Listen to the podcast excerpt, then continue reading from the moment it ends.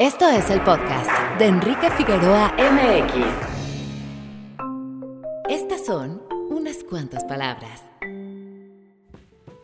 Fue en 2012 cuando tuve la oportunidad de cubrir como periodista independiente mi primer festival de cine. Fue el Festival Internacional de Cine de Guanajuato el que me brindó la confianza.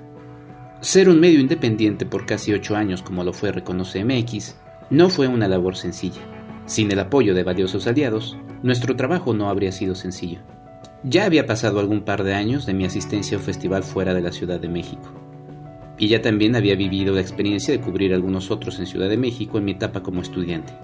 Pero el que en su momento el también conocido por sus siglas en inglés como el GIF me abriera las puertas, significó un impulso importante para mi labor. En los subsecuentes años, el GIF fue siempre una de las mejores coberturas que realizamos en Reconoce MX, si no es que la mejor. De hecho, fue la última cobertura que como medio realizamos antes de nuestro cierre en julio de 2019. Hoy regreso una vez más al GIF, como lo hiciera también el año pasado. Lo hago como periodista para distintos medios y lo sigo haciendo como independiente. Sin embargo, desde el año pasado el GIF me abrió las puertas de su El Salón de la Crítica al lado de queridos y admirados colegas. En la pasada edición me dio la oportunidad de moderar una charla y en la presente me dio la confianza de impartir el taller de crítica para futuros colegas. Estoy y estaré siempre muy agradecido con el GIF por el apoyo brindado desde mis inicios. Gracias, gracias por la confianza y por el impulso constantes. Bienvenidos a este segundo episodio de Voces del Guanajuato International Film Festival. Este es mi trabajo, esto es Guanajuato.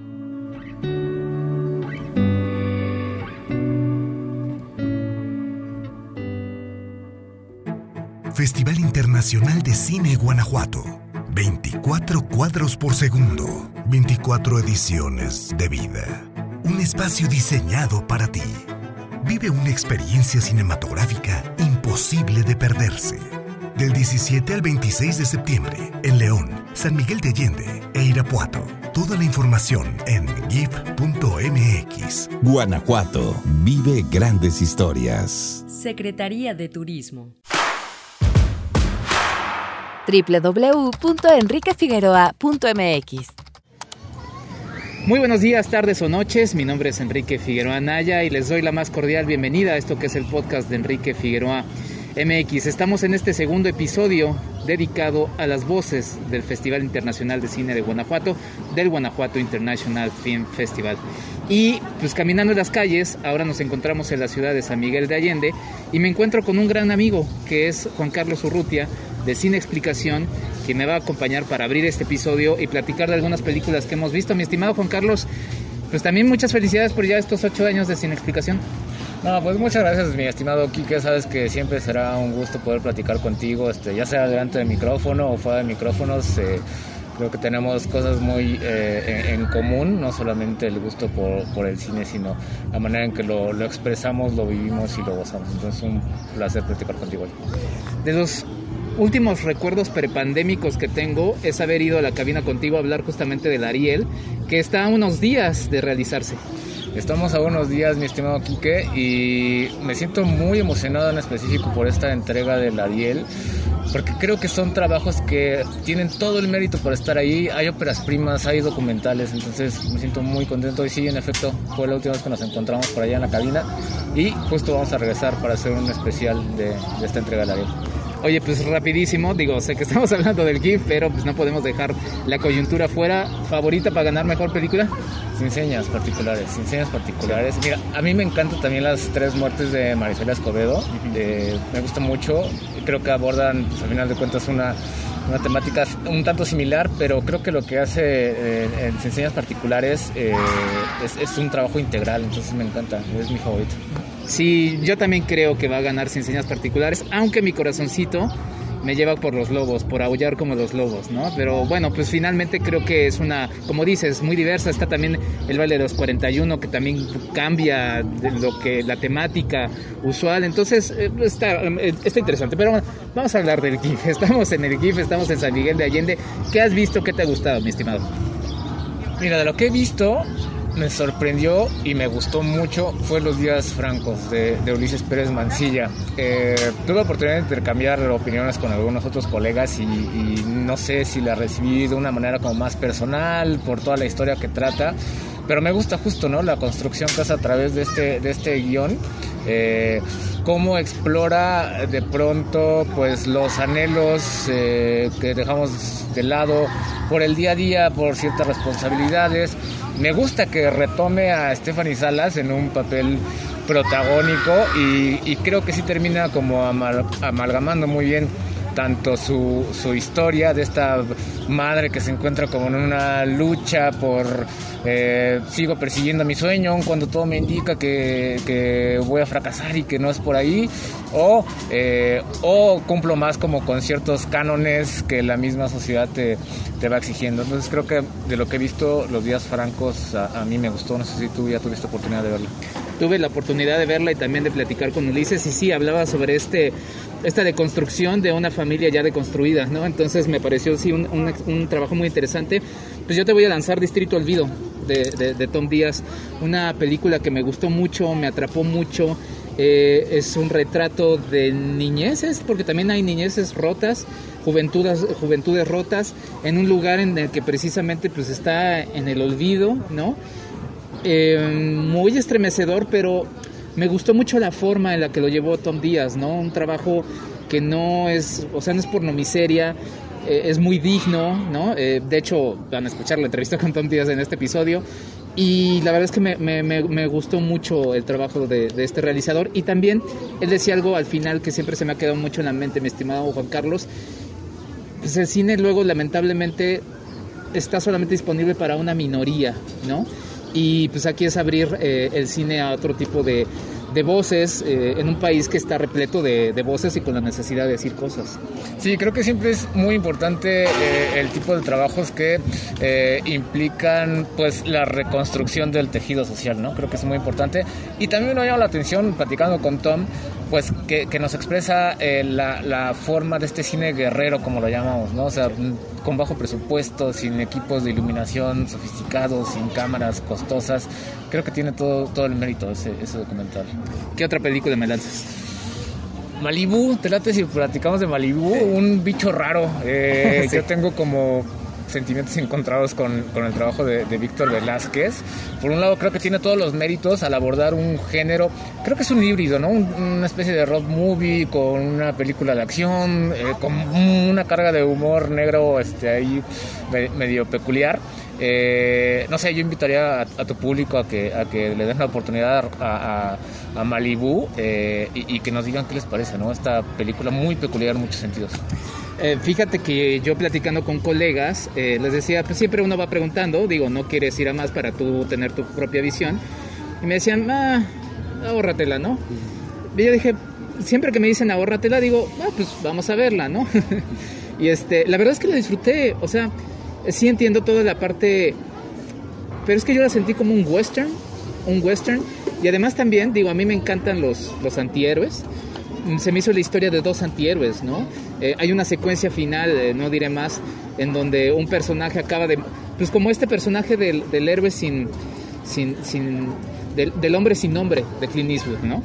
Eh, lo sentí así, o sea, este personaje que llega, mueve de, emociones y cambia una comunidad y se va como el Hulk también, ¿no? De, la serie de, televisión, ¿no? Que pasaba y pues, se iba en su soledad y, seguía. Un trabajo muy interesante el de Malibu a mí y las secuencias de, autos. O sea, eh, en, el segundo piso de la Ciudad de México, en Reforma, eh, de Rapones, eh, es algo que no, pues yo no sé, igual hay más, pero ahorita se me viene a la cabeza porque se va a lanzar la nueva Matando Cabos, pues Matando Cabos la primera y cuántos años han sido, ¿no? Claro. Sí, sí como, como bien menciona, ¿no? Creo que tiene varias aristas eh, Malibu. Creo que es de las películas que sí hay que ver más de una vez para poder apreciar los diferentes elementos, pero destaco mucho todas las secuencias de acción, ¿no? Es algo que vemos poco en el cine mexicano y creo que está muy bien logrado. Y como, como dato ahí este, a resaltar, no hay trabajo de Stones, o sea, son realmente Marisol Rivera y Tiago Correa quienes hacen las escenas de acción, entonces también creo que es muy meritorio. Pues sí, también hay entrevista en este episodio justamente con eh, Víctor. Y este, ¿qué otra, qué otra me lanzas? Bueno, yo, yo, te lanzo Los Hermosos este, Olvidados. de, de Guillermo Magariños. Esa no he tenido oportunidad de verla, así que platícame qué te pareció. Es una muy interesante película en un formato 4.3. Eh, me platicaba Guillermo que es un guion de aproximadamente 30 páginas y lo que vamos viendo es una road movie en la que se van conociendo los personajes, pero a la vez se iban conociendo los dos actores a partir de esta serie de, encuentros que estuvieron haciendo en la película. La actuación de, la chica, este, ahorita se me va el nombre, eh, es, es, es, muy interesante, o sea, llena la pantalla de una manera muy interesante, es Tania López, eh, y me gustó mucho, me gustó mucho eso, la fotografía, el diseño sonoro, aunque donde la vi, eh, el sonido no estaba tan bien, no lo escuchabas tan bien, entonces terminaba leyendo los, los, los, subtítulos en inglés, pero me pareció un trabajo muy interesante, Los Hermosos Olvidados, eh, Vencidos, este, Olvidados, ya, se, Beautiful Losers, es, Los Hermosos Vencidos, es que si me ven aquí en la cámara es porque estoy viendo mis, mis anotaciones en línea, pero bueno, esa la lanzo, Los Hermosos eh, Vencidos. Pues si te parece cerramos justo con Noche de Fuego, que fue la, sí. la película inaugural acá en San Miguel de Allende. Y a propósito del de, de sonido que es que en donde la, la pudiste ver eh, la película anterior, Los Hermosos Olvidados, no era el mejor pues sí termina siendo una lástima en algún sentido, eh, pues que no pudimos apreciar eh, en la parte de sonora el, trabajo de Tatiana Hueso, pero pues creo que tiene todo el mérito el que es Sara y el festival hayan decidido compartir en el jardín principal con, con todo el, el, público de San Miguel, pues esta, esta primera ficción de una directora tan exitosa como Tatiana Hueso, mi estimado. Pues eh, tocas un, un, tema que me parece fundamental, es que te iba a lanzar otro, otro trabajo que pude ver porque se, se liga, que es un documental que se llama Guerrero Amapola, de Carlos Rodríguez Becerra. ¿Lo pudiste ver? No, no ah. he visto Guerrero Amapola. Pero es, es que, es, o sea, podría ser un doble programa en el que primero presentas Guerrero Amapola y después va Noche de Fuego, porque habla de la misma problemática, aunque Guerrero Amapola es un documental, entonces vemos las historias de estos hombres que dicen no hay otra forma de sobrevivir que pues esta, ¿no? Y no lo ven mal. Este sí, decía lo de, lo de Noche de Fuego porque habla del corazón de este festival que me decías y lo dejamos para un cliffhanger para otro episodio que, vamos a hacer próximamente porque sin explicación cumple ocho años. Y este fue el primer festival de cine que cubriste. Y yo estaba en Reconoce MX que se quedó en ocho años eh, y fue el primer festival de cine que cubrí como medio. Eh, es un festival que abraza que abre las puertas eh, que es muy incluyente y un ejemplo lo acabas de decir, estas funciones al aire libre pues de una película que era una gala, ¿no? Sí, totalmente, creo que es el espíritu del festival, es un festival gratuito al público, también para quien no ha tenido oportunidad de, de venir al Festival de Guanajuato, es, es, creo que es el espíritu y sí, en efecto, siempre lo diré, el, GIF es el festival de mis corazones, el que nos abrió la puerta y, siempre será para nosotros en Sin Explicación un referente en cuestión no solamente de los festivales más importantes del país, sino de una propuesta cultural que enriquece comunidades. Sí, y ojo, cada festival tiene su propia particularidad. Nada más que aquí yo, yo destaco eso y también cosas como que regresó el rally, eh, identidad y pertenencia. Eh, en fin, mi estimado Juan Carlos, este, te, te, digo, los dejamos ahí en un cliffhanger. Vamos a hacer un episodio en donde reflexionaremos qué es llegar a ocho años eh, de, de un medio pues 100% independiente, tienes tus colaboradores, eh, tienes tu programa, sigue, sigues activo. Platícanos rapidísimo para la gente que nos está escuchando y pues viendo también a través de tu canal. Bueno, los que no están viendo ya saben, pero para los que me están escuchando, ¿qué onda con Sin Explicación? Pues Sin Explicación somos un medio especializado en cine digital, totalmente independiente. Eh, nos pueden encontrar en sinexplicación.com.mx o arroba sin explicación en todas las redes sociales. Eh, y, y todo el contenido que generamos, pues la misión de Sin Explicación y la visión no ha cambiado es eh, pues generar nuevas audiencias ¿no? y hacer llegar a, a, los públicos pues propuestas que quizá eh, tienen recursos limitados para poder llegar en cuestión de publicidad o de campañas eh, de, de, marketing. Entonces si gustan echarle un ojo sin explicación pues todo el trabajo que hacemos ahí es con mucho amor el amor que tenemos al cine y el amor que tenemos hacia, hacia la audiencia. Exacto. Siempre decimos que tenemos un trabajo de Clark Kent y este es nuestro trabajo de Superman no por cierto saludos a Melanie que está detrás de la cámara y que también viene a cubrir como parte de sin explicación. Pues muchas gracias Juan Carlos. ¿dónde podemos seguir tu, tu 项目。Ahí en Sin Explicación, arroba Sin Explicación, eh, eh, si quieren mandarnos ahí comentarios, lo que ustedes gusten, el, el, medio está creado pues para el público y será un placer volver a platicar contigo, Kike, cuando quieras y te esperamos también ahora en el regreso a la cabina de radio, nos encantará poder platicar contigo. Mi estimado Juan Carlos, ya sabes que cuando digas salta, yo, yo salto y pues es, eh, te, admiro mucho, te, te, quiero mucho y pues mucho éxito y más años a Sin Explicación. Mil gracias, mil gracias y lo mejor para esta nueva faceta con Enrique Figueroa MX. Muchas gracias, pues nosotros vamos a arrancar así este episodio es un poquito largo, pero es que son muchas, muchas voces las que hay en el Festival Internacional de Cine de Guanajuato. Ya regresamos. Arroba Enrique FAMX en Twitter. Y me encuentro justamente con Marisol Rivera, eh, protagonista, una de las dos protagonistas de la película Malibú, y con Víctor Velázquez, su realizador. Marisol, ¿cómo estás? Bienvenida. Hola, pues muy bien, muy contenta de ya eh, poder tener este esta entrega final del proyecto que tanto, con, con, tanto cariño y con tanta pasión abordamos hace tres años y sobre todo de estar feliz aquí en este festival con gente tan generosa que acepta también nuestra, nuestra propuesta de historia diferente en el cine nacional. Víctor, pues mucho gusto, eh, gracias por aceptar la charla. Antes de entrar a, a grabar me decías que no habías pisado una sala de cine. Cuéntame un poquito de esa experiencia. No, pues la pandemia ha sido brutal. Bueno, yo aparte de que eh, de la pandemia, pues nació mi hija eh, hace muy poco. Eh, tiene dos años y medio. Y entonces eso, sumado a la pandemia me tiene fuera de las salas de cine desde hace como un poco más de un año, tal vez casi dos. y me tocó por regresar a las salas de, de cine con esta con, esta, con este festival y con la premiere de la película. Y fue una experiencia que te hace recordar un poco que la, que la magia del cine sí, sí tiene que ver con una, esta, esta cosa ceremoniosa, ¿no? De, llegar y sentarnos todos juntos en la oscuridad a ver una historia ficticia con, eh, con este proyector, ¿no? Y eso, pues sí, sí tiene una magia, ¿no? La verdad es que estuvo, estuvo bien delicioso eh, escuchar las respiraciones y los y las expresiones del, del público, cuando eso es justo, o, de pronto los comentarios, ¿no? Que se hacen entre, entre, entre la gente, eso es muy, muy, muy bonito, la verdad es que lo extrañaba mucho. Marisol, ¿tú cómo viviste la proyección con, con gente aquí en Guanajuato?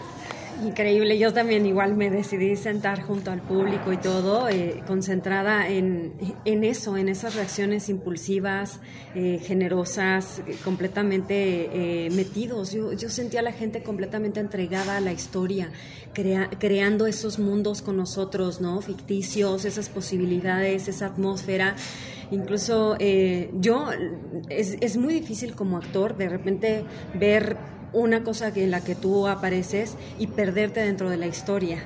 Y ayer eh, volteé con alguien de producción, le dije, logré ver la película, o sea, a lo que voy es, logré meterme en la película y dejar de ver todas las cuestiones técnicas eh, en cuestión de la elaboración o producción, incluso mi trabajo, y perderme y darme ese chance de, volver a entender al personaje que interpreté y, volver a sentir la vulnerabilidad que pues que, crea esa empatía, no nada más conmigo, o sea, estoy segura que toda la gente va a sentir esta identidad, se van a ver reflejados en, en, uno u otro personaje, porque ahí estamos todos como seres humanos. Víctor, pues yo ya vi la película, pero porfa, platícale a la gente de qué va Malibú y también platícanos cómo surge la idea de la cinta. Sí, Malibú es este, la historia de estos dos personajes muy liminales, ¿no? Que viven en el, se vuelven como outsiders, ¿no? Primero que nada, pues está Gloria que, que está sufriendo un proceso de deconstrucción de su vida por un montón de vicisitudes que le han ocurrido últimamente, como que el esposo, el esposo la está dejando por otra mujer y la está mandando a la calle de una manera súper agresiva, mientras el, el jefe del, en su trabajo está acosándola y la quiere correr.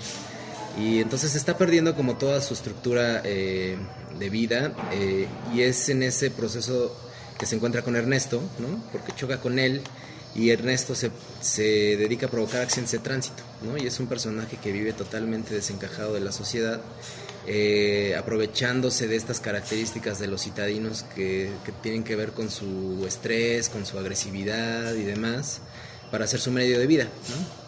Entonces, eh, Gloria, que, que está como perdiendo toda su estructura, decide unirse a él, ¿no? A, hacer esto. Eh, pero Gloria es un personaje que tiene mucho dolor, ¿no? Está muy resentida y tiene mucho, mucho, mucha sed de, retribución, ¿no? Y eso le, eso lleva como todo el aparato de Ernesto a un nivel súper más grande que hace que la película se vuelva este, una película de acción y de choques y de explosiones y demás, eh, porque, porque Gloria se volvió un catalizador de un montón de cosas bien grandes, ¿no?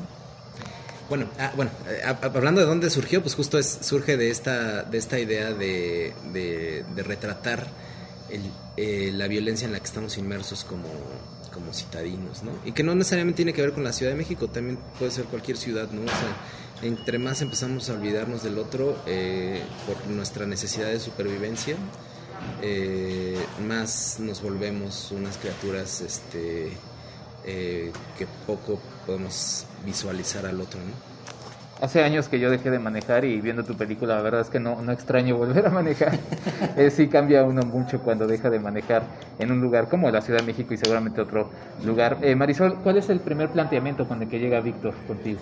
Eh, bueno, eh, Víctor me, me fue a ver a unos monólogos que estaba yo presentando y se acercó conmigo, me dijo, tengo un guion no me dijo sobre qué iba, no me dijo ni siquiera qué personaje malo. Fuiste malo porque no me dijo ni qué personaje. Y yo tampoco le pregunté, o sea, dije, ah, pues el guion no. Lo leí y justo cuando terminé de leerlo le mandé un mensaje, le dije, oye, ¿qué personaje quieres que yo que interprete? Y me dice, Gloria. Y yo dije, pero es una película de acción. O sea, fue así como dije, una película de acción en México, con la situación de la ciudad, con, estas, con esto. Y entonces esta vocecita me dijo, ¿que eres gallina o qué? Y dije, no, no, me voy a subir a esto. Dije, es un súper reto y sobre todo el hecho, de verdad estaba buscando al personaje de la mamá, ¿no? Lo que siempre me dan, o sea, la mamá, la mamá tierna, la mamá que sufre, la mamá que... la mamá, la mamá, la mamá, la mamá de todo México. Y entonces al ver que no era yo la interpretación de ninguna de las mamás que parece, ahí dije, no, o sea, estás, estás de verdad visualizándolo, o sea, dije, por supuesto que sí, dije, no, no, no, no le voy a fallar, o sea, me voy a subir con él, voy a abrazar el proyecto de corazón, lo voy a hacer con toda la entrega pasional que yo tengo y, y dejé todo eso ahí rompiendo los estereotipos hasta mismos, ¿no? Yo misma ya me había tal vez hasta encasillado en una situación así y dejándome sorprender, dejándome sorprender por toda esta trayectoria artística que yo también tengo y, dejándome liderear por, por Víctor, porque también es el guionista, entonces, ¿quién mejor para que me dirija que alguien que escribió sus propios personajes y, completamente entregada a la vulnerabilidad del personaje y de sus rompimientos y sus, demonios, que son fuertes, ¿no? Y que realmente luego como ser humano dices, ay, no, mejor ya cambió, porque te entra la razón moral, que es pues, cómo vas a actuar así y aquí no, había esa posibilidad de hacerlo en ficción, de llevarme al extremo de las tristezas, de los demonios, de, del arranque del coraje, y era ahí donde se tenía que hacer. Entonces, una experiencia increíble. Todavía, o sea, estoy gozándolo impresionantemente y verlo reflejado ayer fue increíble. Era para ti importante eh, la mujer, eh, Víctor, porque vemos al inicio de la película que pues, están violentadas distintas mujeres eh, por diversos frentes, ¿no? Desde su casa, el policía, el tipo que les grita en la calle y, y también eh, pues en la calle frente al volante pues siempre está esta cosa horrible de que, ay, seguramente es una mujer la que está manejando, ¿no? Pones a manejar a, a, Marisol y pues ya quisiera yo echar esas marometas, ¿no? Cuéntame un poquito también de este elemento. Sí, eh, lo, lo, primero que, que yo sentí que teníamos que hacer, escribiendo incluso, era empezar, eh, porque no, evidentemente no estoy tratando de ser como un este, feminista, feministas tienen que ser las mujeres, ¿no? Pero lo que estoy eh, tratando de hacer eh, con la película es primero que nada que nosotros nos quitemos esas, esas ideas, ¿no? O sea, ella sí se está enfrentando como a todas estas este, nociones machistas y de, y de, y de abuso y ella tiene que ser mi, si yo estoy tratando de plantear un personaje eh, fuerte, eh, que va a tomar el, liderazgo de la película, que va a hacerse la, heroína de, su, de, sus propias circunstancias. Tiene que ser no a través como del cliché y no a través del, del, prejuicio, ¿no? Entonces me parecía que ella tenía que luchar contra eso, primero no solo de manera concreta como personaje, sino simbólica, ¿no? O sea, destruir como todas esas este, eh, eh, arquetipos y esas estructuras. Y, pues evidentemente eh, una de ellas y la más, que también es de las más difundidas es esa, ¿no? O sea, que tenemos esa noción er, equivocada, que además Marisol es un este, perfecto ejemplo de ello, de que las mujeres manejan mal, ¿no? Y, Marisol llegó justo como lo platicábamos hace rato, a, su primera clase de Precision Driving sabiendo mucho más que nadie, ¿no? O sea, era así, pero brutal, ¿no? O sea, yo también las tomé y la verdad es que, es que, no, pues no podía hacerlo, ¿no? Todo, todo el mundo estábamos así de, ¿cómo es que ella lo puede hacer y nosotros no podemos hacer nada de esto, güey? y es porque, pues justo tiene una, una, un gran coraje a, a, para abordar las cosas, ¿no? O sea, como que sí es una persona bastante valiente y eso era, creo que una de las cosas que me llevaron como a, a decir no solo qué bueno que, que, ella es, es, es, mi elección, sino que qué padre que vamos a estar seguros y que, que, estamos en sus manos y vamos a estar bien, ¿no? Marisol, tu personaje va viviendo una especie de viaje del héroe, ¿no? Y en este arco narrativo eh, vamos eh, encontrando cómo te vas convirtiendo. Tú como, como, como Marisol, ¿cómo viviste eso justamente detrás, eh, detrás del volante, tomando el volante y en estas secuencias? ¿Cómo te transformaste tú? Pues sí, o sea, entendiendo que el, el volante, el volante, los carros, la adrenalina era una herramienta impresionante a través de la transición y de esta invitación, ¿no? Que se le hace al personaje de ir sobre esa, sobre ese arco de crecimiento y de, y de construcción y de modificación y pues a través también de los de la expresión emocional de lo que ella está sintiendo reflejado a través de los coches que ella va manejando, ¿no? Primero el Golf blanco, luego el, el negro, después el Malibú, el Malibú rojo, o sea, ahí se ve reflejada también mucho de la, la cuestión emotiva, ¿no? Que, que está conllevando el, el personaje. Súper bonito muy bien dibujado, muy estéticamente correcto, estéticamente es una pieza bien bonita, todo, todo este personaje de Gloria, ese, esa invitación del héroe está increíblemente bien escrita por Víctor. Sí. Bueno, héroe también, pero yo también pensé inevitablemente en los antihéroes, ¿no? Recientemente fue el, el, Batman Day y yo estaba pensando en estos dos personajes como dos antihéroes, ¿no? Podría ser una película de antihéroes. Y también inevitablemente caí en el western, ¿no? En estos, en estos héroes que, que sí. de repente eh, en, un, en un sitio tan agreste como las calles de la Ciudad de México en este caso, y además también eh, pues en toda esta situación de que, bueno, la verdad es que me gustan mucho, los dos arcos son distintos de los dos personajes, pero eh, cuéntame un poquito de esto, ¿alguna inspiración en, en el western? Sí, totalmente, es, es, bonito porque no todo el mundo cacha eso, ¿eh? porque Ajá. el personaje de Tiago está muy construido como... Eh, yo, yo les decía así como obviamente me encanta como Clint Eastwood en, en, estas películas, como la manera en la que se puede parar en algún lugar y, y, y, y, transmitir un montón sin hacer nada, ¿no? O sea, sin, sin hacer un gran aspaviento, sin hacer nada, o sea, esa presencia es algo que Tiago y yo como, como que teníamos de referencia, ¿no? Y que era además bien, bien difícil, ¿no? Porque no era fácil como de lograr. Sí siento que al principio cuando estábamos empezando a llegar como a eso, era como el miedo de quedarnos cortitos, ¿no? Este, yo siempre pensé en, eh, evidentemente el antihéroe es una referencia, lo hemos mencionado mucho a lo largo de las entrevistas, que el, que el antihéroe de las novelas gráficas de los noventas es una cosa para mí que era fundamental, ¿no? Como a la hora de, de plantear al personaje de Ernesto. Pero, pero justo ya en la parte práctica del, de la actuación era como eso, ¿no? O sea, cómo, cómo se retrata en el, en el western es justo una muy buena referencia cinematográfica de eso, eh, en el que justo están inspiradas las novelas gráficas de los noventas, ¿no? Eh, y eso nosotros estábamos eh, tratando de, encontrar ese punto sin, sin pasarnos, ¿no? Y yo creo que Tiago cuando yo decidí que, que, él fuera como el quien interpretara, esa fue una de las características que me convenció, ¿no? O sea, cuando estábamos en el casting, todos los actores que nos tocó ver le ponían así demasiada crema a sus tacos, ¿no? O sea, le, yo les ponía la escena ya muy simple y, y todo el mundo se iba, ¿no? O sea, muy arriba.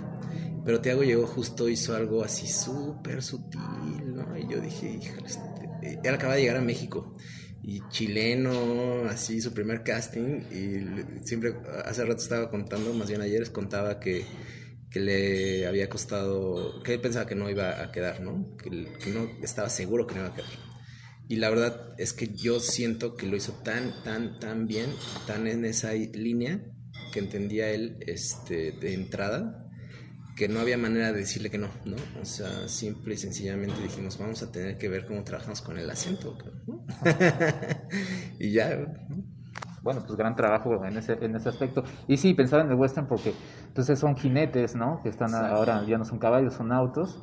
Y, eh, y también cielo rojo, eh, Exacto. O sea, no hay un atardecer. Ajá, sí, exactamente. Eso, eso, eso nos ayudaba como a vender también eso, ¿no? O sea, la idea de este. y la trompeta, ¿no? Por ahí, ese tipo como de elementos que se vuelven. este yo, De hecho, peleamos mucho. Eso ya es una anécdota más de producción. Pero peleamos mucho por esa versión de Cielo Rojo, porque hay otras versiones de Cielo Rojo que no tienen la trompeta y no la podíamos conseguir más y, nos costó mucho trabajo conseguir los derechos de la versión que tiene trompeta porque los tenía no sé quién y ya sabes, de pronto se volvió un lío. Pero yo estaba bien aferrado, dije, no, la, la trompeta porque tiene que ser, porque incluso la toma la vemos como se va abriendo, como si empezáramos en el caballo, como bien lo dijiste hacia el coche y entonces estamos escuchando la trompetita y ahí justo pues tiene que hacer clic eso, ¿no? Qué bueno que lo notaste, gracias. Sí, pues ahí apareció el espíritu de Ennio Morricone. Eh, pues Marisol, algo más que quieras decir, la verdad es que muchas felicidades por la película, me gustó mucho tu, tu, papel y pues bueno, muchas felicidades.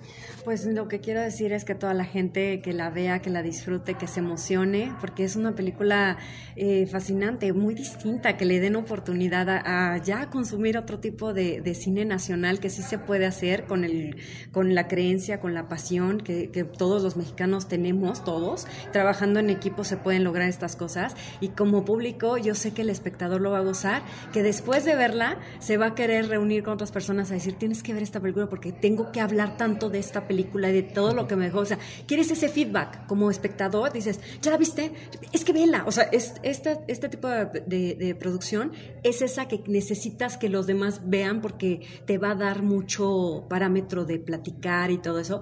Y también eh, una película de acción hecha también para mujeres, en donde nos están incluyendo y que como espectador mujer, que nunca quieres ir a ver una película de acción, ahora la vas a querer ir a ver. Sí, claro. Bueno, pues muchas felicidades. Escenas de acción destacan, segundo piso, derrapones, choques, volcaduras. La verdad es que la película eh, lo tiene todo. Muchas felicidades, Víctor. Muchísimas gracias y gracias por darte la oportunidad de, verla. Eh, me gustaría justo como invitarlos a todos a que nos creamos, ¿no? Eso, como este tipo de cine que podemos hacerlo nosotros, que podemos consumirlo nosotros. Y es un gran paso para nosotros haber estado en el festival. También les agradezco muchísimo al festival y a los medios que se han subido al barco con nosotros en esta, en esta idea de que podemos hacer un cine diferente, ¿no? Sí, bueno, en este caso al Malibú, ¿no? Exacto, eh, súbanse con este, a este Malibú con nosotros. Exactamente, pues muchas gracias. Con esto vamos a lo siguiente. Estamos aquí en este segundo episodio de Voces del Festival Internacional de Cine de Guanajuato. Ya regresamos. Muchas gracias. Muchas gracias. Arroba Enrique Figueroa MX en Facebook y en Instagram. Y seguimos en esto que es el podcast de Enrique Figueroa MX. Estamos acá ahora en la sede del GIF en San Miguel de Allende y me encuentro con un gran colega, amigo, el buen Ulises Castañeda. Mi estimado Ulises, ¿cómo estás? Bienvenido a este podcast. Muchas gracias por la charla. Ahora en tu calidad de jurado del Rally GIF, ¿cómo estás? Pues muy emocionado, nervioso. No te creas que eh, al final formar parte de estos eventos y de esta manera te eh, pues te mantiene, lo ves con otra perspectiva, ¿no? Ya no solamente con esta eh, emoción de, era, de que era del lado del periodismo, de venir, cubrir, eh, contar estas historias, ahora me toca tener esta responsabilidad un poco de pues de formar parte del, jurado para elegir a los ganadores de este rally. como saben es como uno de los eventos más tradicionales del Festival de Cine de Guanajuato y entonces creo que pues va a ser un gran desafío. Sí, en el imaginario está identidad y pertenencia, el rally como los corazones de este festival. ¿Cuántos años llevas cubriendo el festival, Luis? El festival yo llevo, cubriéndolo ocho años. Ocho años. Yo recuerdo que justo la primera vez que vine fue a San Miguel de Allende, justo donde se está llevando a cabo el, el rally de este año. Eh, y desde luego es una de las cosas que te van que, son más llamativas del festival porque desde esa vez eh, te das cuenta de cómo la, la, gente sí se entrega un poco a, estas dinámicas a estos ejercicios cinematográficos y se acerca a, los, a los chavos que están eh, comenzando sus, sus, carreras y los apoyan y los ves en las calles como apoyando los cortometrajes que tienen que, que tienen que hacer en 48 horas entonces pues pues sí en estos en estos 10 años ocho años, perdón, ya eh, me ha tocado ver varias historias como interesantes. El año pasado veníamos de una edición pandémica que todavía yo sigo reflexionando siempre que lo pienso y lo digo, que fue raro cubrirlo en ese momento, pero fue todavía más raro porque no había rally, ¿no? Faltaba este corazón, ahorita volvimos a ver, digo, quizás nos hizo falta más multitudes, ¿no? Pero estamos, eh, todavía seguimos en pandemia, pero eso anima, ¿no? Y nos da una gran bienvenida ahora en esta sede de San Miguel de Allende. Sí, un poco también te da la señal de que pues, las cosas se están como reactivando poco a poco. El, ver un poco de gente ahorita en, el banderazo de salida para los proyectos también como que te da un poco de... Justo de te, te, vuelve a generar una buena vibra de sobre lo que va a ser la reactivación en las actividades. El festival yo creo que también da como facilidad o para que la gente se acerque a, esto y sí, eh, emociona saber que pues vamos a poder ver estos cortos y a diferencia del año pasado que si bien el festival se había adaptado como muy chido a esta, esta idea del acuacinema, el autocinema, nada como también recuperar estos eh, momentos o estas actividades como más tradicionales como para que eh, otra vez volvamos a centrar la atención en, uno de sus propósitos que siempre ha sido como pues fomentar el, el cine a las nuevas generaciones y eh, y descentralizar lo que es justo lo que tiene también el, rally. Sí, un cine como de guerrilla, un festival de guerrilla también, porque justamente se atrevió, como bien lo decías. Mi estimado, ¿cuánto tiempo tienen para elegir al ganador? No, tienen 48 horas. No, nosotros tenemos menos.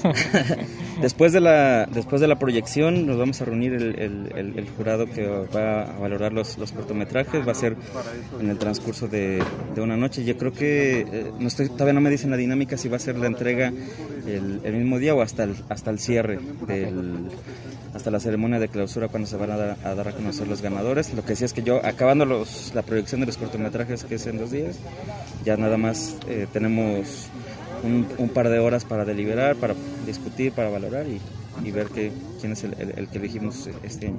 Muy bien, mi estimado Ulises, pues que sigan tu, tu crónica, en la crónica, ¿no? justamente de lo que está sucediendo en el GIF. Muchas gracias y mucho éxito. Igualmente, amigo, pues qué, honor. pues nosotros seguimos acá en el Festival Internacional de Cine de Guanajuato, Voces del GIF. Ya regresamos. Gracias. Hablemos de diseño y construcción con el arquitecto Jorge Figueroa Márquez. Johan Rockström es un profesor sueco y director adjunto del Instituto de Potsdam para la investigación del impacto climático con sede en Alemania. Rockstrom dirigió un grupo internacional de investigadores destacados que propusieron un nuevo marco que postula que los procesos del sistema Tierra tienen límites que no deben cruzarse. El grupo identificó nueve sistemas de soporte de vida planetarios, esenciales para la supervivencia humana, y trató de cuantificar hasta qué punto ya han sido llevados al límite. Luego, calcularon cuánto más nos llevaría a que nuestra supervivencia se vea amenazada, ya que, de rebasar estos límites, existe el riesgo de que se presenten cambios ambientales irreversibles y abruptos, que podrían hacer que la Tierra sea menos habitable. Conocer estos límites puede ayudar a identificar dónde hay posibilidades de acción y poder definir a su vez estrategias que permitan un espacio seguro para el desarrollo humano en los años venideros. Los sistemas son el cambio climático, que está originando la pérdida de las capas polares y la disminución de las fuentes naturales de agua potable. La acidificación de los océanos, que está afectando gravemente los sistemas de corales y los nutrientes necesarios para la vida marina. El daño a la capa de ozono, tan necesaria para regular la intensidad de los rayos ultravioleta que son agresivos al cuerpo humano. La contaminación por aerosoles, que altera las temporadas de lluvias y provoca fenómenos meteorológicos inesperados. la interferencia de los flujos en los ciclos de nitrógeno y de fósforo, que altera los ecosistemas marítimos y acidifica los suelos, la contaminación de ríos y lagos, que proveen de agua dulce, alterando el ciclo natural del agua, la captación de los mantos terrestres y en consecuencia afectando a la biodiversidad. La sabanización o desertificación de los bosques, que es un detonante de cambios irreversibles en el clima, flora y fauna de los diferentes ecosistemas regionales. Las tasas tan altas de biodiversidad perdidas que afectan a las cuencas continentales y oceánicas. Y por último, la contaminación por químicos que afectan directamente a la salud humana.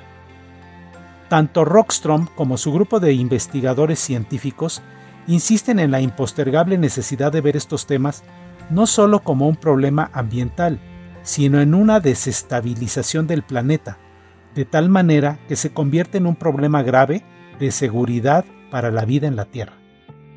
Gobiernos, instituciones, empresas, profesionales y sociedad en general debemos informarnos, concientizarnos y tomar acciones decisivas para evitar enfrentar escenarios muy pero muy complicados.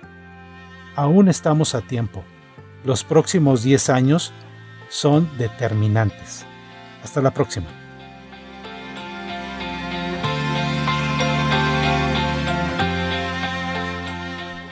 Hablemos de diseño y construcción con el arquitecto Jorge Figueroa Márquez. Sigue a Marc y Mazá en arroba marquiamx en Facebook y en Instagram. www.enriquefigueroa.mx Regresamos a este episodio, el segundo de Voces del Festival Internacional de Cine de Guanajuato. Estamos literalmente grabando eh, en las calles de, San Miguel de Allende, la segunda sede que nos toca visitar. Y ahora estoy con Gisela Carvajal Rodríguez. Ella es eh, realizadora de un eh, corto documental llamado Papel. Gisela, muchas gracias. Aquí te saluda Enrique Figueroa. Hola, muchas gracias. Gracias por venir. Oye, pues cuéntanos un poquito para la gente que todavía no lo ha visto, eh, más o menos de qué va tu, corto documental que nosotros ya pudimos ver. Bueno, Papel es una fotonovela. Em, fotonovela es, un cortometraje que está creado a base solo de fotografías eh, en blanco y negro y pretendemos con, con este trabajo contar o mostrar un poco lo que es el, el, estado de limbo que sufren muchas familias de desaparecidos entre la esperanza y el luto y el, los procesos que tienen que vivir, pero reducidos mucho a, una, como una visión más eh, poética de lo que puede ser la muerte y la vida y el estar en medio de. Sí, justamente, bueno, vamos justamente a empezar por ese tema, por el asunto del papel, ¿no? Hay varias reflexiones alrededor del papel y, una es justamente esta, ¿no? Estas caras que vemos eh, plasmadas en papel, ¿no? Desaparecido, se busca. Y, hay una reflexión también a, partir de, del propio nombre, el desaparecido, los desaparecidos, ¿no? Hay una reflexión muy interesante. ¿Cómo fuiste llegando un poco esta, a esta idea? Mm, primero hablando, contándole a Félix, Félix viene de Alemania, entonces yo tenía que platicarle, eh, Félix es mi director, eh, codirector, y era hablar sobre los desaparecidos y al momento en que yo intenté traducirlo al, alemán, me di cuenta que no encontraba la traducción para exactamente lo que yo quería decir. Podría ser en alemán como el perdido como, o el secuestrado, pero no había una palabra que definiera lo que es el estado de desaparecer, porque no es un acto que tú puedes, no es un acto de magia de yo me desaparezco, es te desaparecen y no solo te desaparecen, ¿no? Te, secuestran, eh, te, matan, eh, te, te, trafican. Entonces de ahí empezó justo esta idea de ver lo que podía hacer esta palabra y mm, y justo así salió todo el concepto de, la película, de qué es desaparecer, estar desaparecido y qué implica esto para los familiares también.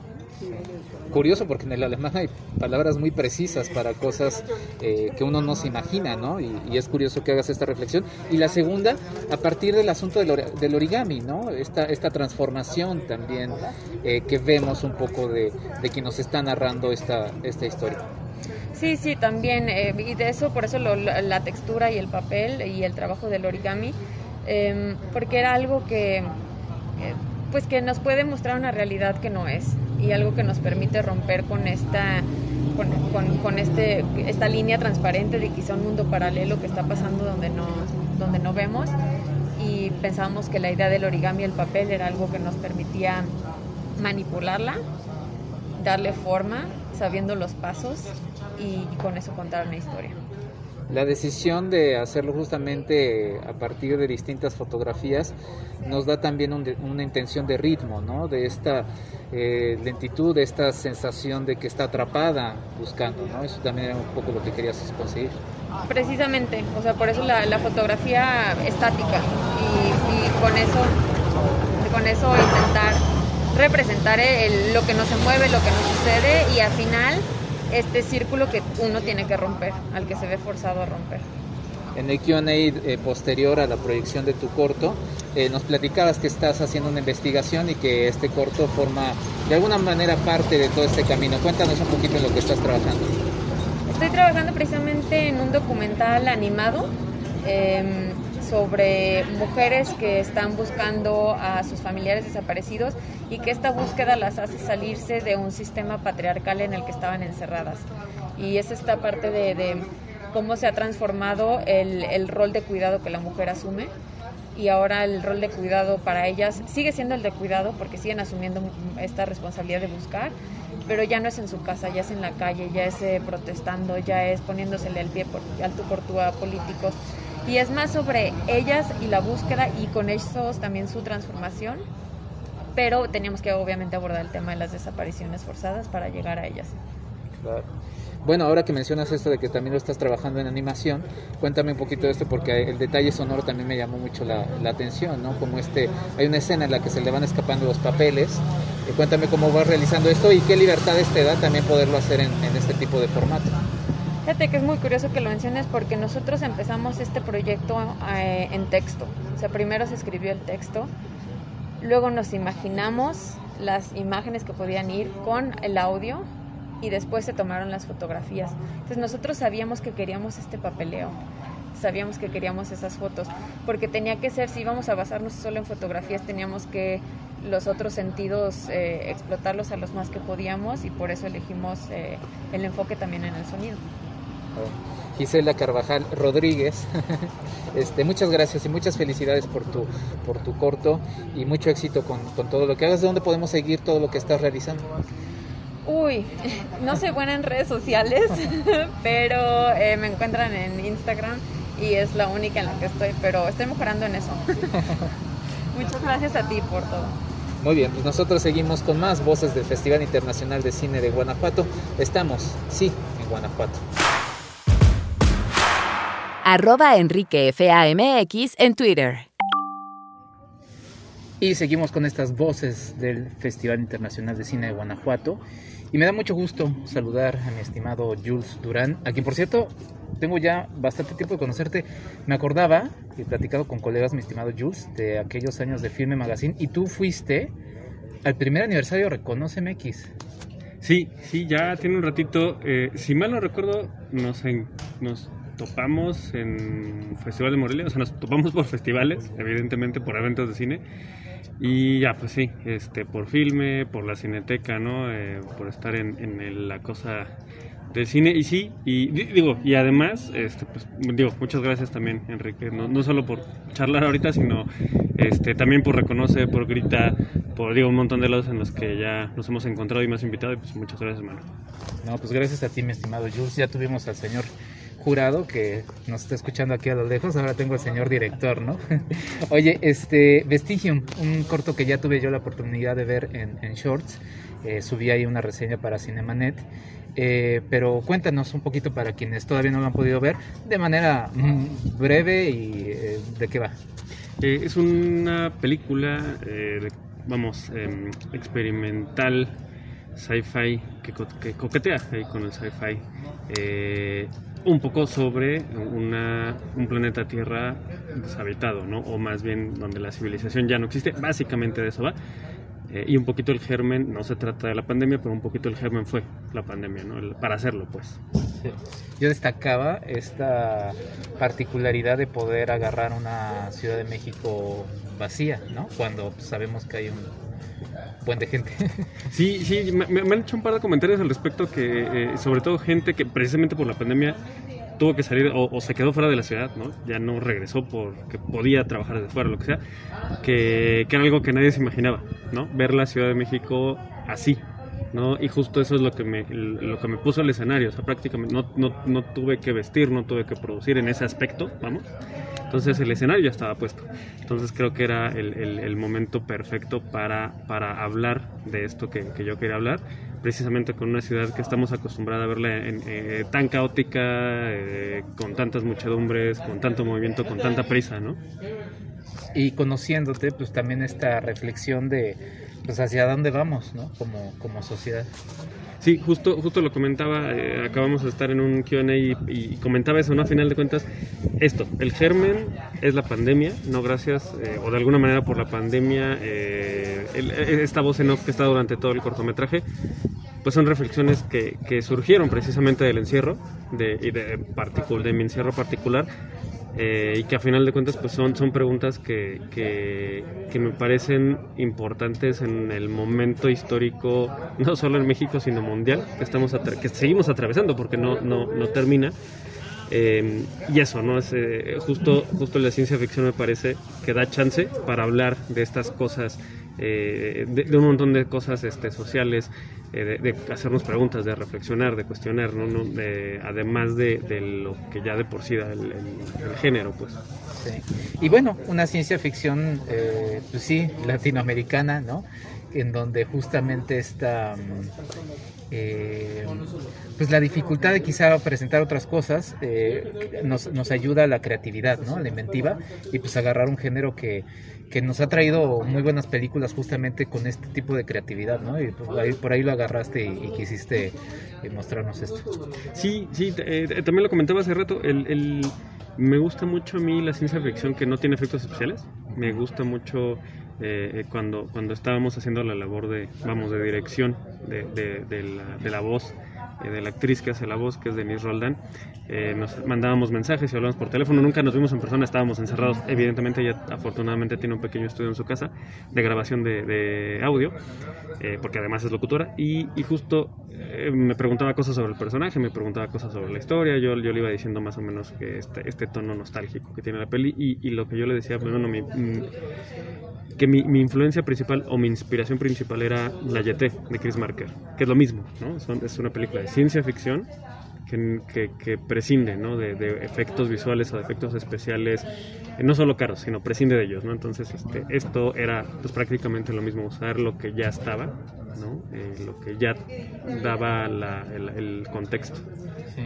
Y, que remite, pues obviamente a la literatura, ¿no? De ciencia ficción, ¿no? Este, pues, todas estas historias eh, que, nos gustaban leer en, cuentos y, demás.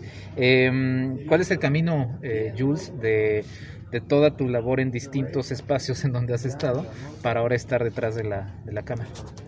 Pues un poco, yo creo que fue la pandemia, precisamente para, detuvo, eh, la pandemia detuvo muchas cosas que hacíamos de una manera específica que ahorita ya no las hacemos, ¿no? Este, creo que coincidirás conmigo, Enrique, hay cosas que ya no podemos hacer la manera que la que la hacemos en 2009 para atrás.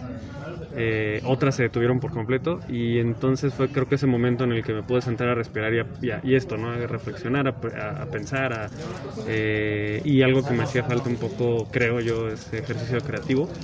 Eh, me siento un poco este, medio, medio extraño venir en plan de, realizador a un festival de cine porque no me había tocado. Eh, y bueno, pues eh, también eso fue el disparador para otras cosas. Estoy eh, en otros dos proyectos, un proyecto documental este, que pues va un poquito para largo y un y otro y otro y, otro filme de otro corto de, de ficción este que empiezo justo el, eh, para rodar ya en noviembre. Entonces, pues esperemos que regresemos el otro año por acá. Pues muchas felicidades y mucho éxito siempre con todo lo que emprendas, mi estimado Jules. ¿Dónde podemos seguir tu trabajo? Eh, pues principalmente si me siguen en redes sociales, arroba Jules Durán, J-O-O-L-S Durán, en casi cualquier red social me encontrarán así y eh, pues ahí este, regularmente voy compartiendo este, lo que escribo, lo que, lo que hago, ¿no? este, en, general en los espacios en los que me dan chance también de hablar. Y pues es, es la vía más fácil. Muy bien, pues nosotros seguimos con más voces del Festival Internacional de Cine de Guanajuato. Ya regresamos. Muchas gracias, Jules. Gracias, Enrique. Nuestra recomendación para el fin de semana. Y la recomendación para este fin de semana, y ya que estamos metidos en el Festival de Cine, pues ustedes saben que a mí me gusta la historia, soy historiador y me vine justamente a un museo a platicar de ello y tengo a, su directora, la antropóloga eh, Patricia Guerra. Antropóloga, bienvenida. Muchas gracias por aceptar la entrevista. ¿Dónde estamos? Este, hola, ¿qué tal? Este, ¿De qué? Pues estamos aquí en San Miguel de Allende, en el Museo Histórico Casa de Allende. Pues cuéntenos un poquito del espacio físico que alberga este museo. Pues mira, este museo este, es, es, una, es una casa que fue construida por en el siglo XVIII y que perteneció a la familia de Ignacio de Allende. Este, esta casa es muy característica de la arquitectura de la época. Este, todavía se puede apreciar en, sus, en su herrería, en, el arco pinjante que tiene en la entrada en fin, es una muestra muy clara ¿no? de cómo era la, arquitectura en esa época. Esta casa, como dije, perteneció a la familia Allende. Cuando surgió el movimiento de independencia, la casa fue saqueada y después fue confiscada por el gobierno virreinal. Tiempo después se le devolvió a los familiares que ya la fueron vendiendo. Fue por 1980 que el gobierno del estado se interesa en hacer un, museo de esta casa y, la, adquiere y junto con Erina este, organizan y, crean este, este museo. Este, y bueno, este museo eh, en el 2009 se modificó totalmente en su museografía y también, bueno, se, se reparó todo, ¿no? Desde eh, pisos, maderas, en fin, todo se les dio una buena restauración. Y, y, actualmente lo que, lo que muestra esta museografía es, este, es la, por un lado se, se, ambientó de cómo fue la casa en esa época, cómo se usaban los, los diferentes espacios. Por ejemplo, en la planta alta, que es donde vivía la familia, se, reproduce lo que son las recámaras, las salas de asistencia, la sala del estrado, la cocina este, y el oratorio. Y en la planta baja se, se muestra la historia de San Miguel, desde su fundación hasta el levantamiento, hasta la independencia de, de, México.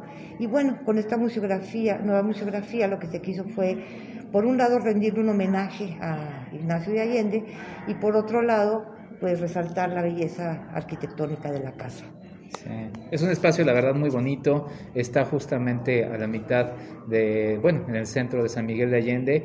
Y Patricia, eh, pues es, es, muy emblemático estar a unos días de la conmemoración de los 200 años de la consumación de la independencia de México, a 200 años del cumpleaños de México, y venir a las calles de San Miguel de Allende, venir a esta casa.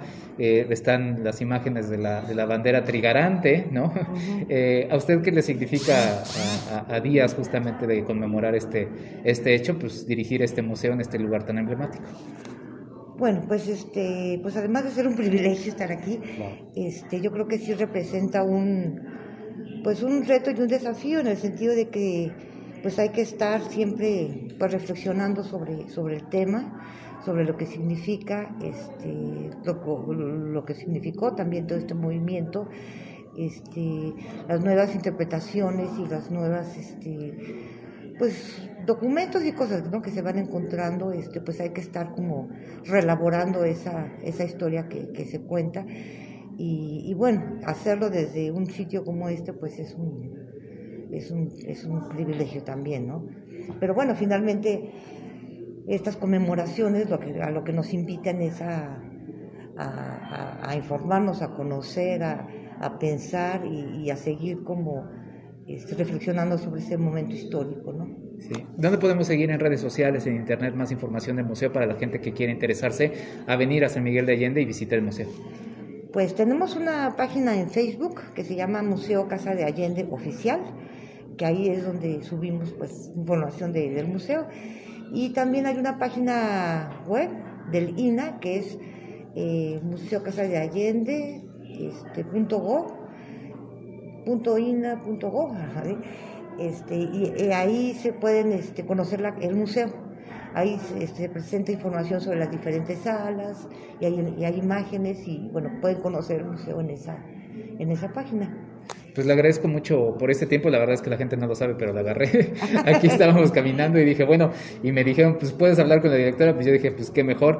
Y de verdad, muchas gracias por, por aceptar estos minutos y pues mucho éxito con el museo. Y pues, muchas gracias por darnos la bienvenida. No, pues a ustedes qué bueno que nos visitan y pues aquí estamos para, para hacer Pues aquí está la recomendación. Nosotros seguimos con más de las voces del Festival Internacional de Cine de Guanajuato. Estamos en San Miguel de Allende, por cierto, spoiler alert, el lunes 27 de septiembre sale nuestro episodio dedicado a los 200 años de México como nación.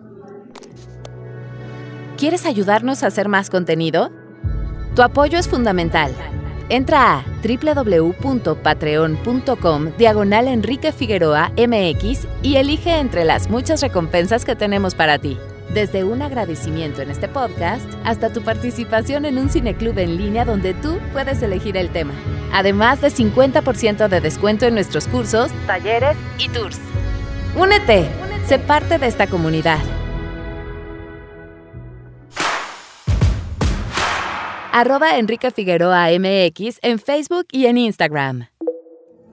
Seguimos en este episodio dedicado a las voces del Festival Internacional de Cine de Guanajuato y estoy con Tom Díaz, quien es realizador de un documental llamado Distrito Olvido. Tom, antes que nada, muchas felicidades por el trabajo. Muchísimas gracias este, a ti por, por, el interés, por venir, eh, esperar, preguntarme y, y por acercarte a, a este compendio de historias que existen en Monterrey. Pues muchas gracias. Cuéntanos justamente de tus antecedentes, eh, porque ya nos platicabas en el QA de la, de la película, eh, el trabajo previo que ya llevas haciendo en, en aquella zona en, Monterrey. Sí, mira, este, pues bueno, yo soy de Monterrey. Eh, yo soy un fotógrafo, ahora cineasta, que trabaja en zonas periféricas del área, del área metropolitana de Monterrey. Y de la mano de instituciones, este, damos talleres de foto en, en zonas periféricas, en estas zonas. Y precisamente Distrito Olvido nació de un trabajo comunitario que se hizo a través de una institución que se llama Supera en, una, en el oriente de la ciudad. Y mi conocimiento de fotografía, fui el maestro, mentor de, de, de muchos de los jóvenes que salen en distrito. Y a partir de ahí, pues se empezó a generar esta idea, porque vengo del, 2014 para acá con una experiencia de siete años haciendo este trabajo de, compartir la fotografía. Era demasiado como la información que se recibía en cuanto al uso de, de, la violencia en jóvenes, adolescentes y de cómo la vivan y cómo les, cómo les impacta. Entonces, más allá de habernos quedado con una foto, un texto, ya mi misma inquietud de querer hacer cine, de querer explorar este, este mundo pues complicado, mágico también y muy emotivo, pues me llevó a, experimentar también esta parte, de decir, bueno, ya tengo ciertas bases cinematográficas, porque algunos videoclips, un cortometraje que hice en 2017, y me lancé ahora sí como esta gran aventura de, de crear Distrito Olvido, que básicamente empezó como una idea de un mediometraje y terminó siendo un largometraje porque la información era demasiada y la manera de, contarla, como son situaciones muy fuertes, se tiene que ir dosificando, creo yo, se tiene que ir contando como, como con un respeto y con, como con una dignidad, más allá de hacer un cortometraje o algo muy directo que, que termine más por evidenciar una cosa muy grotesca eh, a la pantalla, por así decirlo y lo haces muy bien, Tom. Em, voy a platicarle rapidísimo, de manera muy somera a la gente que nos está escuchando, eh, con la invitación de que prontamente puedan eh, revisar Distrito Olvido. Em, es el retrato de niñeces y juventudes rotas, pero bueno, ya iremos también más adelante a algo que también aparece en tu, en tu docu. Y hay una escena inicial eh, muy interesante en donde nos vas presentando lo cotidiano la vida de dos pequeños, ¿no? Y en ese momento de lo cotidiano, estos son los spoilers que a mí no me gusta decir porque, porque los spoilers no son la información, sino la parte técnica, estas sorpresitas, hay una parte que, que rompe algo Cuéntame un poquito de esta primera escena, ¿cómo la, cómo la fuiste planteando? Eh, pues muy cinematográfica. Gracias. Pues muchas gracias por notarlo, la verdad. Creo que si tú lo notas, yo como realizador creo que voy por ese camino, porque era mi intención. O sea, mi intención era mostrar a estos cuates, son unos, gemelos, ellos van a ser el portal, ellos son el portal de Distrito del Video realmente. Previo a los cuates hay dos o tres escenas que realmente te pueden decir nada, pero ya los cuates es este portal a entrar al distrito, a entrar a esta zona olvidada de Monterrey, de la gran industria, y era contarlo desde la manera más, este, como normal, es una situación como normal, porque lo quería contar de la manera más normal posible, porque también es la más anormal, o sea, no debería de ser normal. O sea, no debería ser normal que unos niños de 12 años, que están siendo niños en la pubertad, después adolescencia, estén contándote situaciones que escuchan o que vieron de un vecino que fue asesinado. Este, creo que no concuerda esta parte de, de la edad con este tipo de temáticas de balazos, que probablemente en 2021 a lo mejor es más normal porque te lo escuchas en canciones y, y, no por normal creo que es algo bueno, porque si nos basamos en, en, una cuestión de 12 años, yo a los 12 años, por ejemplo, veía caricaturas, este, jugaba a la pelota, este, mi mamá me dejaba salir, me iba al río a, a, cualquier hora. Y a estos jóvenes, pues su mamá no los deja salir. Y si no los deja salir, pues tienen que atender tareas domésticas, porque llegan de la secundaria y tienen que limpiar la casa, lavar los trastes, hacerse de comer, empezar a ser autosuficientes desde una temprana edad que también te habla de esta cuestión de, de que los jóvenes a esa edad a lo mejor tendrían que estar este, teniendo más accesos culturales, educativos, deportivos, este, y no con un miedo a salir de casa porque algo pueda suceder, una ráfaga, un levantón, un accidente, una bala perdida. Eh, entonces, ¿qué les queda? Pues ser niños, adolescentes que atienden la casa, que, que, te invitan a su casa, que veas sus espacios, que veas cómo limpian, que veas a qué juegan, eh, que veas cómo lavan un traste y más allá de ponerlo como una cuestión que podría incluso ser aburrida para alguien, era invitarte a ti como espectador, espectadora, a que por menos cinco minutos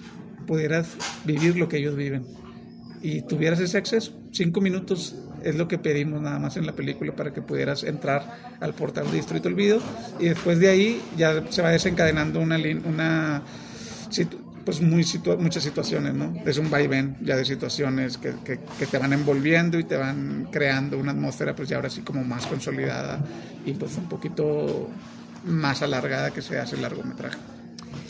Hay muchos elementos, voy a tratar de vaciar eh, todos en, en, una, en una pregunta más, eh, mi estimado Tom. Estamos en Guanajuato, en una tierra eh, en donde mm, arrancó un movimiento por independencia, estamos a unos días de conmemorar 200 años de México como un país independiente. Y yo reflexionaba, en 2010, esta fue una reflexión de 2010, que nos acostumbramos a la pobreza, pasamos y somos indiferentes a la pobreza, pasamos y somos indiferentes a la corrupción, a la cual también nos acostumbramos, es cotidiana. Y este legado que es terrible es que nos acostumbramos a la violencia. Y nos acostumbramos a la violencia tanto que hace unos días pasó algo terrible en Salamanca y, siguen sucediendo cosas y no son cotidianas, vemos números. Bueno, lo que está pasando con la pandemia, números, murieron tantos, ah, cada vez son, son historias, familias rotas. Y nos decías en el QA que estos chicos que nos cuentan estas cosas, que nos confrontan, y para eso está el cine, es una gran herramienta para sentarnos y reflexionar, te dijeron, es que qué, qué interesante tiene lo que te vamos a contar. Cuéntanos esto. Sí, este, como tú dices, no debe ser normal la violencia en ningún sentido, este, y que si nos estamos malamente mal acostumbrando a eso, y, y si supe lo de lo de Salamanca, te refieres a lo de la bomba, ¿no? Este, sí, este, sí estoy como enterado de, esa situación. Y en Monterrey, pues, al menos lo que yo detecté en el sentido de lo que me llevó mi trabajo, etcétera, pues es este pequeño compendio de historias, que no es pequeño, que representa, digamos, a toda la adolescencia en el Estado y me atrevería a decir que en México. Y bueno, una vez que ya está representada, digamos, ya identificamos la situación, jóvenes que sufren violencia. Ahora, ¿por qué la sufren? Es el, es el detalle. ¿Qué recursos nos han faltado a nosotros como sociedad, como gobierno, como empresas, como instituciones, para que estos chavos y chavas no tengan el recurso para poder salir de ahí? O sea, ¿por qué siguen ahí? Y una vez que ellos siguen ahí, para ellos ya es bien normal, porque su normalidad es el barrio. Muchos de ellos, este, hasta el día de la película, ni siquiera conocían algunos el centro, o no van al centro de la ciudad, no son lugares que tú o yo o alguien más pueda normal agarrar un camión e irte. O sea, hay quien ni siquiera sabe usar el transporte público. Eso me lo dijo uno de ellos hace seis días no, es que, porque me quedé a ver en el centro y me dijo, no, es que yo no sé usar el camión, este, a ver, explícame bien. Entonces ahí me tienes haciendo hasta un croquis, explicando como muy detalladamente qué camión tiene que ser y dónde se tiene que bajar. Entonces de ahí hay una exclusión. Y ya, los excluiste, cortaste este cordón y los estás dejando con su realidad, que la realidad es la que les toca, que es la violencia.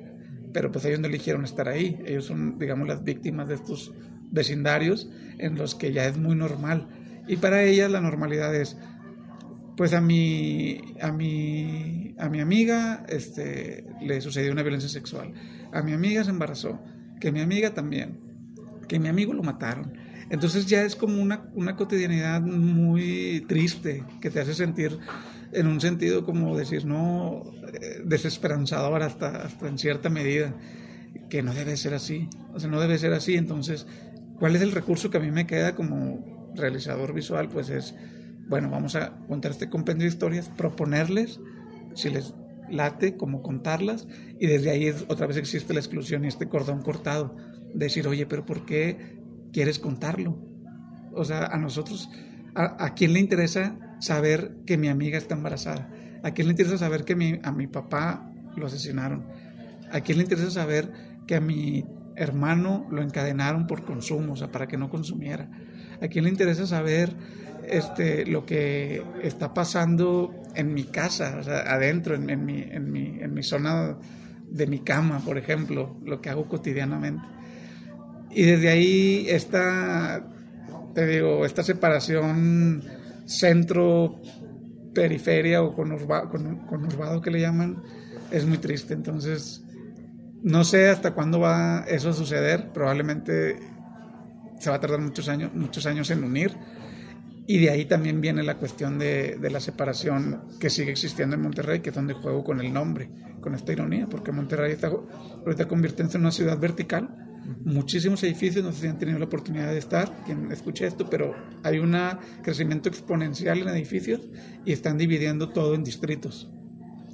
Se le está llamando distritos a los vecindarios o barrios de antaño, por así decirlo, en la ciudad, que les van a, cambiar el nombre a barrio, perdón, a distrito y el nombre del barrio, por ejemplo.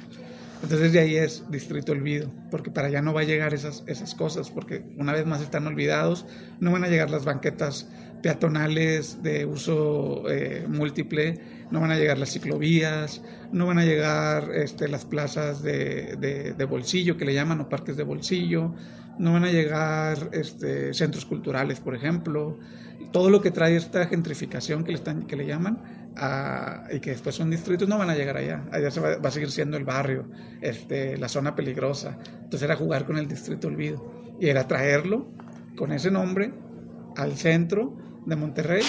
Y ahora afortunadamente gracias al, al, al, Festival este, Internacional de Cine de Guanajuato y a ustedes que, que, se están acercando y que agradezco muchísimo, pues ya está saliendo, está saliendo y la gente se está enterando de que hay jóvenes, adolescentes que viven estas situaciones. Sí, pues es que para eso es el cine, ¿no? Y hablabas de este distrito olvido, podemos hablar de Tula, podemos hablar de esta región que fue inundada para no, para que Vista Hermosa no sufriera esto, hablamos de Icatepec, hablamos de, uff, muchos, muchos sitios. Em, tu trabajo como fotógrafo, pues te ayuda un poco, y déjame quizá aventurarme un poco a esto, a ver cómo vas armando el formato de, de la presentación de tu película, porque es un rompecabezas, es como si viéramos fotos y de repente uno va tratando de decir, ah, va a ir conectando y esto te mantiene muy activo. Cuéntame un poquito de este formato tan peculiar que, que elegiste para contar tu historia. Sí, este, mira, pues sí, yo inicié como fotógrafo, inicié también como esta inclinación súper fuerte por el blanco y negro, que es lo que se refleja en el, es una película en blanco y negro para quien está escuchando. Este, entonces, a partir de ahí, yo tenía un recurso de, de que sabía usar la cámara fotográfica, entonces, eh, a partir de ahí dije, bueno, ya tenemos la herramienta, ya tenemos los espacios, ya tenemos a, a, a las personas que nos van a ayudar. Ahora, ¿qué puedo hacer para que este compendio de historias no te lo cuente uno por uno en una situación como de un documental como hasta medio, por llamarlo así, tedioso, de que tengas que escuchar malas, malas noticias, por decirlo así, tan constantemente y siempre repetidas una tras otra. Entonces, esa misma dignidad que yo le quise dar al formato fue esa misma idea de empezar a a sincronizarlo y a intercalarlo. Por un momento ves a, que está acostado un personaje, por un momento vas que va en un transporte público, en, un momento te están contando una situación muy aterradora y por otro momento está muy feliz porque tiene una fiesta. Entonces, y por otro momento está con tanta emotividad porque ha sido reconocido como hijo y como, como con amor, como, con un abrazo. Entonces es jugar con estas emociones para también a ustedes como espectadores darles las herramientas de, de, introducirse a la historia, de poder usar este, ahora sí que la memoria, este, el, jugar con, los claros oscuros, que, ustedes participen como, como, espectador. Me decía una, una compañera al final del, del documental que el recurso de la fotografía lo llevo también a planos frontales, como intentar romper la cuarta pared que le llaman en el cine, para que se vean frente a frente espectador y ellos y ellas que nos comparten el, documental y que quienes lo estamos viendo conectemos y no nos quedemos como meros eh, bulleristas, observadores que solamente están viendo una escena trágica, sino el hecho de ya ver a los ojos a alguien ya crea una conexión y ya se hace una empatía visual, efímera, este, emotiva, duradera, pero ya va a existir algo porque hay una, una conexión visual. Entonces yo quería, ese método de la fotografía lo introduje al, al el retrato fotográfico, por así decirlo, lo introduje a la película, romper la cuarta pared y crear un lazo de empatía. Entonces ahí creo que por eso intercalé y hice estos juegos de, de, de escenas, por así decirlo. Tom, la música. Eh, era imposible que no eh, moviera el piecito, pero además también marcas una tensión a lo largo de la cinta. Cuéntame un poquito de, la música. Sí, mira, este, la parte musical, pues estoy muy agradecido, muy agradecido porque, como te digo, sin recursos es muy complicado. Es muy complicado llegar a donde está ahorita la película en el Festival de Cine Guanajuato, que es uno de los más reconocidos y que también su curaduría pues es muy respetable, ¿no? Y pues yo sin recursos, imagínate, entonces, eh, en Monterrey, yo tengo pues un conocido, un amigo muy, muy querido que tiene un estudio de grabación que se llama Nodriza Studio, que después ya se hizo colaborador en la película, pero se viene ahí su logo y con el apoyo de, lo menciono. Este estudio de grabación a mí me ayudó en, en hacer toda la mezcla del audio, todos los audios, todo. Entonces desde ahí pues ya te estás, digamos, ahorrando muchísimo, muchísimo dinero. Y luego él mismo es músico y productor.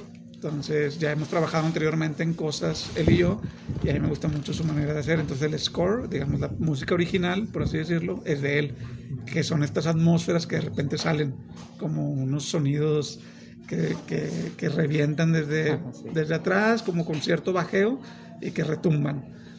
Ese es el score que lo hizo César Meléndez, que es un músico de Monterrey. Y la parte del soundtrack, por así llamarlo, eso también estoy muy agradecido con un colectivo y con dos músicos este, que son de la ciudad. Por un lado yo quería mostrar también esta parte, como en Monterrey, como de la cumbia, por ejemplo, o de algo, de, un, de una seña identitaria musical que pueda tener la zona. Entonces dije, bueno, vamos a recurrir a la cumbia, pero yo no, yo no quería recurrir a la cumbia vallenata como tradicional o, el, el, clásico rebajado tradicional, que a mí me gusta mucho, pero creo que ya se ha usado, se ha usado en muchísimas cosas, se ha usado en cortes, sí, de películas, también en cortes de, de reportaje, en cortes de televisivos, y al menos yo disfruto el video como tengo como una, una influencia de cine que en una intención, no sé si en algún momento lo logre, pues llegar como un cine de autor, un poquito más de los clásicos. Quería que la música pues no fuera una música que puedas escuchar en un comercial de televisión, por así decirlo. Eh, entonces hay un colectivo de música que se llama Rebajado MX, que ahorita no están muy activos, pero gracias a Jorge Valleza este, me contactó, porque él, él es parte del colectivo, y ese lo pueden encontrar en, Spotify, este, rebajado MX le ponen, y ahí sale este, algunas de las canciones que yo elegí para el documental que son como el soundtrack, ya como estos ambientes más elevados que te generan un poco más de, de levantarte del asiento. Y también en el 2013, no, 2015 yo escuché una canción de un ecuatoriano que se llama Lascivio Bohemia, la, encontré en SoundCloud. Y me gustó tanto que la mantuve ahí en mis favoritos hasta que ya se pudo utilizar y le escribí. Le dije, oye, estoy bien interesado en, en, esta canción, este, para esta película, es un corte meramente de arte, no hay recursos, no, solo solicito el permiso y claro, aceptó. Lascivio Bohemia se llama Eduardo, él es de Ecuador que es la de la canción donde sale el muchacho caminando como bajo la lluvia. Este, y la otra donde sale nuestro compañero Sauer en, este ritual, nuestro querido Sauer. Él es Matt Endy, él es un músico de Sonora, este, que también encontré por SoundCloud, así como muy a la hora que te metes allá a, a buscarle que puede acompañar tus imágenes, porque yo quería que mis imágenes fueran acompañadas por, por una música que, que conectara por eso esta atmósfera que tiene Marea Boba es como su nombre artístico, que también lo pueden encontrar ahí en Spotify. Eh, dije, bueno, este, este es para la escena de software, este es para el que camina, este es para eh, crear los ambientes de levantar la película.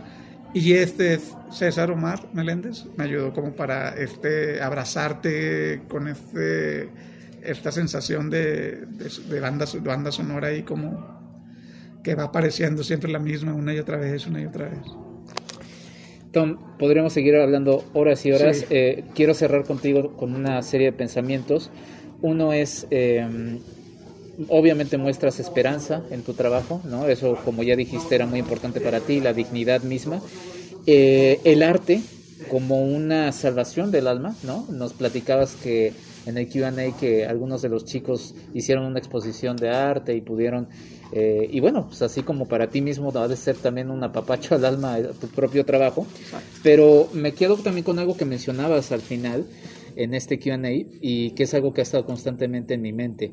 Eh, el cine y muchos de estos espacios de repente están, eh, justamente, son muy verticales, no son horizontales. Y si no fuera justamente por, y, pues sí, aquí honor a quien honor merezca en el GIF, este, por presentar este tipo de trabajos no, no, no podrían llegar. Platícame un poquito de esto y de, porque decías, bueno, no sé si vaya a ser la última película, yo espero que no, que haya muchas más, Tom, pero pues sí es una realidad, ¿no? Sí, yo también espero que, que vengan más oportunidades, este, para mí en lo personal como, como para realizar, que creo que sí van a venir, pero a veces la cuestión económica afecta mucho. Y creo que el cine es muy, muy vertical, es una pirámide, bueno, no es pirámide, es una línea que hay que escalarla a veces con el beneficio del nacimiento, o sea, naces ya como con cierta cuna que te va guiando a crear cine. Y para quien viene, digamos, de, de una familia que no está conectada en nada, en el sentido cultural, yo no me refiero al sentido del cine, que yo quiero muchísimo a mis padres y gracias a que no están conectados me pude conectar porque es esta cosa de, de no lo tengo, pero quiero hacer algo distinto a mi herencia. O sea, quiero, quiero romper con mi, con mi árbol genealógico y empezar a, a transmitir algo para mis futuros seres, ¿no? Si pueden ser mis hijos o mis amigos o estos mismos chavos, que, que vean que se puede en cierta medida. Este, tampoco estamos buscando una gran producción ni gran fama, no es mi interés hacer como cosas de espectáculos o, o muy de romance. tengo otros intereses cinematográficos que creo que son también muy complicados a la hora de financiarse. este, ¿Por qué? Porque probablemente no vendan, porque pueden decir cosas muy crudas, pueden decir verdades muy silenciadas y creo que gracias a estas herramientas como los festivales, que agradezco que sean gratuitos porque se pueden inscribir este, las películas, para empezar ya se rompe esa barrera ¿no? de lo económico. Y luego venir aquí y que haya este profesionalismo y que te que, que, que, una vez que ya está en la pantalla, ya la misma obra va abriéndose camino por sí misma, porque pues puedo tener todo este discurso como hasta medio de víctima, por decirlo así, pero pues la obra podría haberse quedado como en el nombre, como en el olvido, porque pudo haber no interesado.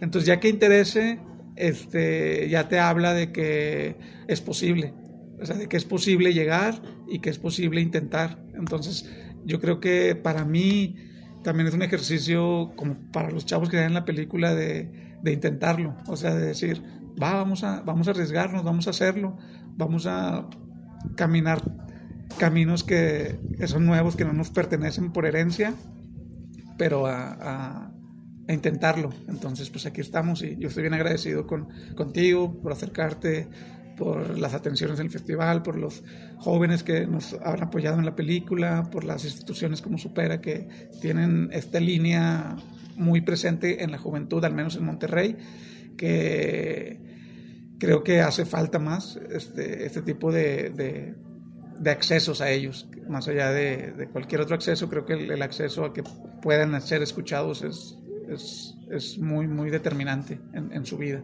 Y, y, tanto para ellos como para mí nos está llenando como de confianza para intentar nuevamente otra cosa, cine, este, deporte, música, lo que queramos, creo que es posible. Pues te agradezco muchísimo, Tom Díaz. ¿Dónde podemos seguir tu camino como artista para seguir también el camino de Distrito Olvido? Sí, mira, este Distrito Olvido pues no tiene redes como eh, exclusivas, todo es a partir del colectivo de fotografía y de arte que tenemos, que es Museo Mutante, así sale en Instagram y, y Facebook, y mis redes personales, que es donde también publico todo, porque ahí te haces agente, director, fotógrafo, de todo, te haces publicista, es mis redes sociales, que es solamente uso dos, es mi página personal, que es 1981días.com y mi Instagram 1981 días, tal cual así, en Instagram. Pues muchísimas felicidades Tom y de verdad, de verdad, eh, mucho éxito con todo lo que emprendas. Muchísimas gracias a ti y pues un abrazo para todas, todos. No se pierdan Distrito Olvido, estén pendientes ya en las redes sociales. Eh, con esto yo acabo este episodio de las voces del Festival Internacional de Cine de Guanajuato, dos episodios. Y qué manera, de verdad, qué manera de cerrar. Yo soy Enrique Figueroa Anaya, esto fue el podcast y seguirá siendo el podcast Enrique Figueroa MX. Hasta la próxima. Esto fue el podcast de Enrique Figueroa MX. Hasta la próxima.